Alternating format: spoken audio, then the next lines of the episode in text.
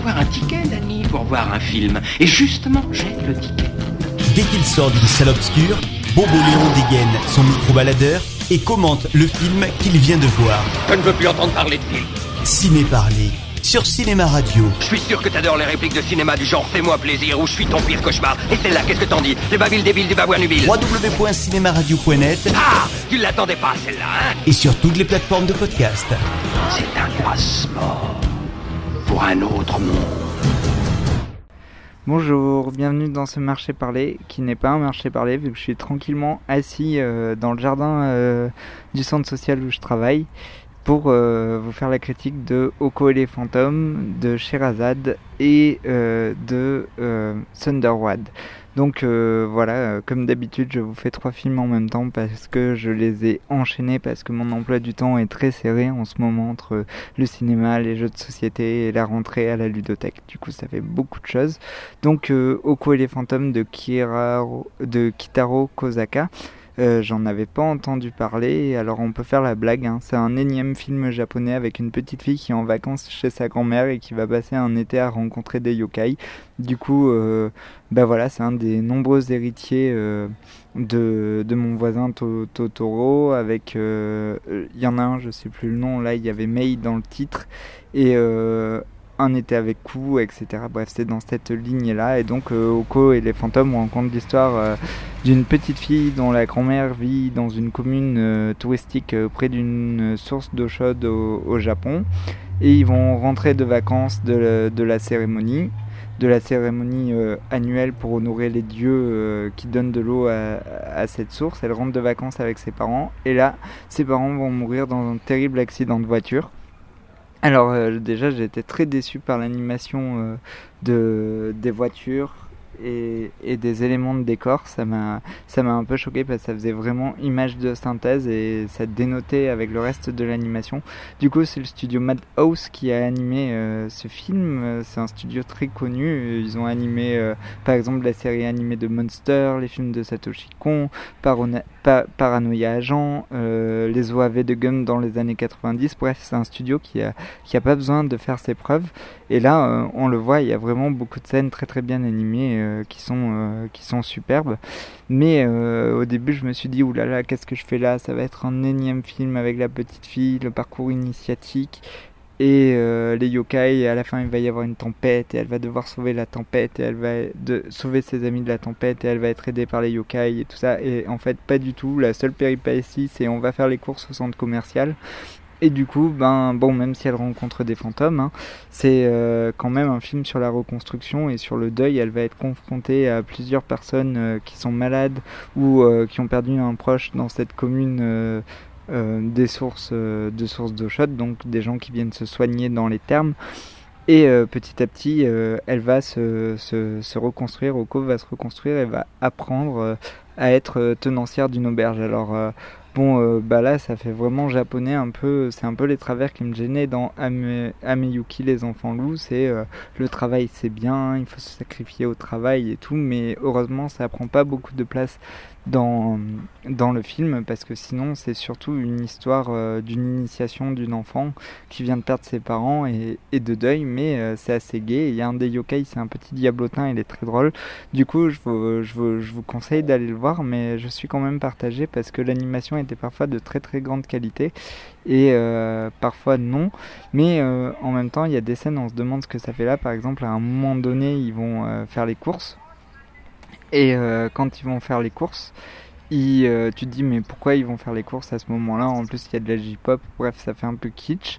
Et en fait, c'est justifié après dans le film. Du coup, c'est quand même assez beau. Il y a quelques personnages secondaires, j'aurais bien aimé qu'ils soient développés. Mais euh, c'est un film d'animation qui reste correct. Alors par contre, là, j'ai un gros coup de gueule à faire contre les, les critiques. C'est que euh, faut, euh, il faut arrêter quoi de dire à chaque fois qu'un nouvel animé sort, oui, c'est les héritiers de Ghibli et tout. Des gens qui faisaient des choses très bien en parallèle de Ghibli, il y en avait plein.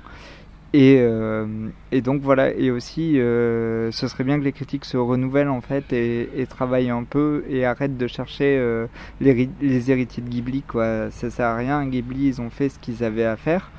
Ils ont fait des films magnifiques qui ont changé l'histoire du cinéma. Mais, euh, mais après, euh, les autres japonais euh, font des trucs très bien aussi, donc voilà, ça, m'énerve un peu. Et aussi, j'aimerais bien que les distributeurs sortent, sortent des films au cinéma, des longs métrages un peu plus adultes, comme entre guillemets, hein, bien sûr, comme l'époque où il y avait Perfect Blue et Junro qui sortaient en salle. Ça me manque un peu de voir, de voir des mechas sur grand écran. Voilà. Mais je, voilà, je vous, conseille d'aller le voir. C'est pas mal. Donc, Oko et les fantômes de Kitaro Kozaka. Alors ensuite, je vais vous parler d'un gros coup de cœur. J'ai pas grand chose à dire dessus. C'est bah, parce que juste, je vais dire j'ai aimé, j'ai aimé, j'ai aimé. C'est chez Razad de Jean-Bernard Marlin qui se passe à Marseille. Donc euh, l'histoire est très simple, elle tient sur un bout de papier euh, plié en quatre. Et euh, si je vous dis le pitch comme ça, vous allez dire que c'est la caricature du film social français et que ça sert vraiment à rien d'y aller. Et en fait, Sherazade, ça raconte l'histoire de Zach qui sort d'un foyer éducatif non, il sort de prison, il sort de la prison pour mineurs, il retourne au foyer et il fugue. Et là, il va tomber amoureux de Sherazade et une série de péripéties. Enfin, amoureux dans le film, il n'y a pas trop de place à l'amour. Hein. C'est surtout le hors-champ euh, qui nous dit. Euh, qui nous dit ce qui se passe et c'est à nous de nous imaginer donc le spectateur est au travail tout le long du film parce que la scène on voit surtout des petits larcins euh, Sherazade est prostituée, du coup on voit des scènes de tapin et lui est une petite frappe marseillaise et on le voit euh, surtout euh, bah, de retour au quartier, on voit ce que lui dit le parrain du quartier, et euh, c'est vraiment très juste quoi. Enfin, le héros est vraiment antipathique au possible, c'est une tête à claque, il commence dans la merde, il fait tout pour rester dans la merde. Du coup, même le parrain du quartier lui dit fais attention, ne fais pas ça, tu vas t'attirer des emmerdes et tout. Et il fait quand même, bon je vous révèle rien, hein, vous, verrez le film, il y a des scènes euh, de baston très très dures, mais du coup moi j'avais imaginé en allant voir ce film qu'il y aurait des scènes posées sur la plage entre Sherazade et lui, des scènes d'amour, et en fait il n'y a aucun moment de répit quoi, c'est euh, tu souffles pas, il y a tout le temps des rebondissements, tout le temps des scènes d'action, tout le temps des scènes de conflit, c'est vraiment un film dans le conflit euh, systématiquement, quoi. Conflit de territoire, conflit de génération, euh, conflit de quartier. Bref, c'est vraiment très violent. Moi, j'ai été très content parce qu'elle tapine avant euh, en face la piscine Valier à Marseille et du coup, ça m'a bah, ça m'a rappelé beaucoup beaucoup de souvenirs où euh, je pense qu'à des moments donnés, elle, tapine vers les réformés aussi. Donc euh, voilà, ça m'a beaucoup plu de voir Marseille filmé comme ça en coin. Si on ne sait pas que ça se passe à Marseille, euh, c'est sûr, on peut pas savoir, à part une scène sur la corniche. Mais bon, moi, ça m'a touché de voir des personnages vivre des choses horribles près des endroits où j'ai autant, autant traîné. Donc euh, ouais, c'est un super film. Alors au niveau de la réalisation, euh, vous imaginez un film réalisé entre John McTiernan et Robert Guédiguian, et c'est exactement ça. Alors le réalisateur abuse euh, de l'effet de lumière que John McTiernan a inventé là, qui se reflète, mais c'est quand même un bon film d'action, un bon polar et un bon film social français. Et euh, voilà, alors la fin sur la rédemption du héros, bon, je suis plus mitigé parce que je ne pense pas que ce soit réaliste, mais ça fait un bon, bon moment de cinéma. Et euh, bon, le film se veut réaliste. Après, je l'ai adoré, je peux pas, euh, je peux pas faire une critique constructive parce que j'ai pas beaucoup de recul par rapport à ce film qui m'a vraiment touché aux tripes et que j'ai beaucoup aimé, que j'ai envie de revoir. Et les acteurs sont excellents, notamment les acteurs, euh, les garçons, quoi. Mehdi, Riyad et Zachary sont vraiment des, héros superbes. Moi, j'aurais bien aimé qu'il y ait un film aussi consacré à la vie de Mehdi et à la vie de Riyad parce que c'est vraiment des beaux, beaux personnages. C'est un film très écrit, en fait, tout le monde. Enfin, on a l'impression que c'est parlé et tout, mais en fait, c'est très travaillé, très écrit et c'est très beau. Du coup, je vous, conseille d'aller. Euh, d'aller voir, euh, de Jean-Bernard Marlin. Alors faites attention, il est dans plus beaucoup de salles. Et voilà. Et ensuite, pour finir, pour finir ma soirée où j'ai enchaîné trois films où il n'y avait que trois minutes entre les films du coup, j'ai même pas eu le temps de manger entre les films. Je suis allé voir Thunderward, un film de Jim Cumming. Alors, euh, c'est un film qui a été sélectionné à l'acide. Et c'est fou euh, parce que d'habitude, l'acide, j'avais l'habitude euh, que ce soit des films français très, très, très, très, très marginaux, quoi. Et euh, sauf que là, euh, non, mais c'est vraiment une sélection que j'adore, c'est ma sélection de Cannes préférée. Mais là, j'ai l'impression qu'il s'agisse un peu, du coup, c'est un peu dommage. J'ai l'impression en fait que l'acide devient ce qu'était la quinzaine des réalisateurs il y a 15 ans. Et là, ils ont réalisé un film américain qui fait euh, plus Sundance que ça, tu meurs quoi. Le réalisateur c'est Jim Cumming, du coup c'est son premier film. Il a fait plein de courts métrages, il a fait un Kickstarter. Du coup, euh, vous pouvez acheter le dernier numéro de ce film. Il y a un peu, euh, voilà, il a créé un peu le manuel du cinéaste indépendant, mais bon, voilà, ça fait un peu du ressucé de Lintalker, mais en plus pâle. Donc c'est un peu dommage. C'est l'histoire d'un flic, et là c'est vraiment American Splendor au possible quoi. Plus loser, tu meurs.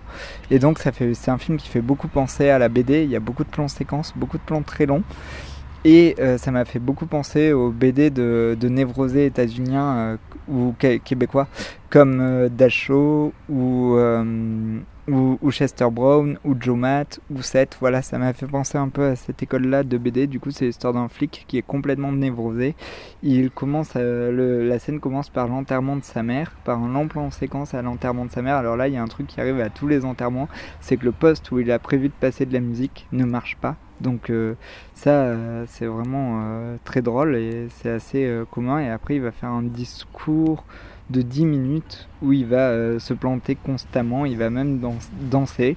Et les gens vont très mal vivre qu'il danse le jour de l'enterrement de sa mère.